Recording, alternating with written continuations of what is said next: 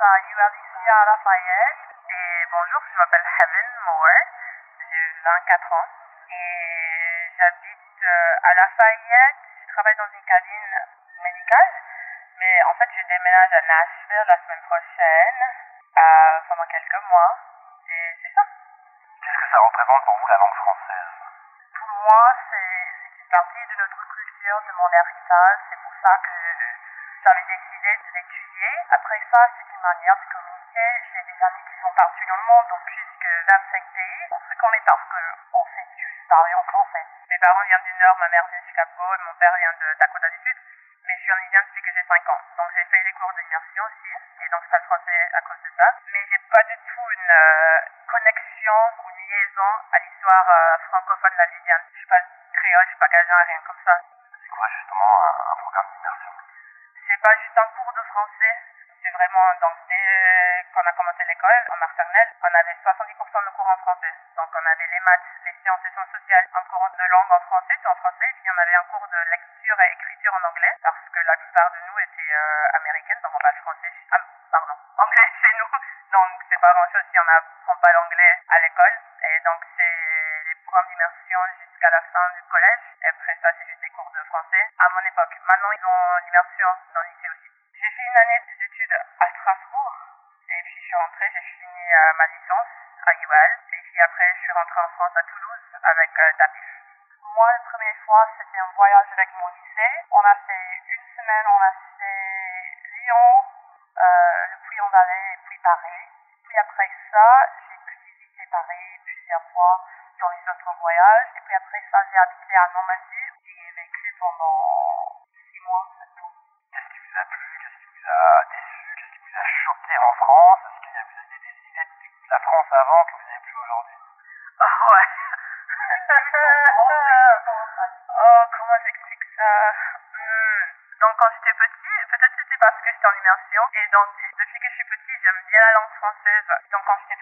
Ah oui, je vais me marier avec un français. Je vais, euh, je vais vivre en France, choses comme ça. Et puis après, je suis partie là-bas. Je laisse tomber. Pas de chance. Euh, les Français, je peux pas. C'est différent, c'est pas trop mais euh, j'adore la France. Mais c'est comme partout. Il n'y a pas d'endroit parfait, quoi. Mais euh, avec une américaine, un américain, le monde dit, j'adore la France, mais ils sont fous, ils sont très différents, ils ont une autre manière de penser, c'est vrai. Bon, c'est pas quelque chose que je pas trop expliquer, mais complètement différent, c'est une manière de regarder les choses qui sont différentes. Ah, non, laisse tomber. Enfin, étudier en France, ça prend tellement de temps, t'envoies ton dossier, ça, euh, ça prend des mois, des mois. C'est ça que je peux me dire, ah non, je peux pas avec ça, mais euh, après, non, mais j'adore la France. C'est comme un, autre chez moi maintenant. Et euh, ouais, non, mais ça me saoule des fois aussi, mais bon, c'est normal. C'est bien, avec le vin, le fromage, c'est une... Enfin, j'ai beaucoup aimé, je suis, je suis ouais, je suis sortie souvent avec des amis dans les bars, et c'était vraiment, c'était plus personnel, on a vraiment parlé. Ici, je crois que tout le monde boit pour être ivre, mais là-bas, on avait vraiment des bonnes discussions, et c'est vraiment, on a créé des liens, quoi. Votre groupe d'amis, il est comment Est-ce qu'il est francophone ou est-ce qu'il est anglophone? Ouais, c'est anglophone, euh, francophone, hispanophone, italiophone, enfin vraiment partout. J'ai des amis qui viennent partout et euh, donc il y a des amis avec qui je parle en français, mais les autres euh, en switch, souvent anglais, français, choses comme ça. Mais euh, c'est vraiment divers. Euh, ouais. pour moi aussi. En fait, je lui, j'étais au travail, j'ai vu un homme et je parle toujours avec lui en français. Aujourd'hui, j'étais en train de parler en français quelqu'un, il, il savait pas du tout ce qu'on était en train de dire. Il a dit en anglais, ah, je m'excuse, on ne parle pas de toi, c'est juste qu'on aime bien parler en français. Et j'ai dit, mais ça, c'est la première fois que je, je t'ai entendu en anglais. Et c'était vraiment, euh, c'était une situation qui était bizarre pour moi, parce que je m'habitue à entendre quelques personnes en français, quelques personnes en anglais, et quand je l'entends dans une autre langue, c'est bizarre. Mais c'est vrai qu'il y a des personnes là, qui sont changeantes entre les deux tout le, le temps. Et euh, à la maison Oh, anglais. Laisse tomber, anglais. Ma petite sœur, elle parle français parce qu'elle est en immersion aussi. Mais elle me répond en anglais, je sais pas pourquoi, mais bon. Elle a 16 ans, c'est normal.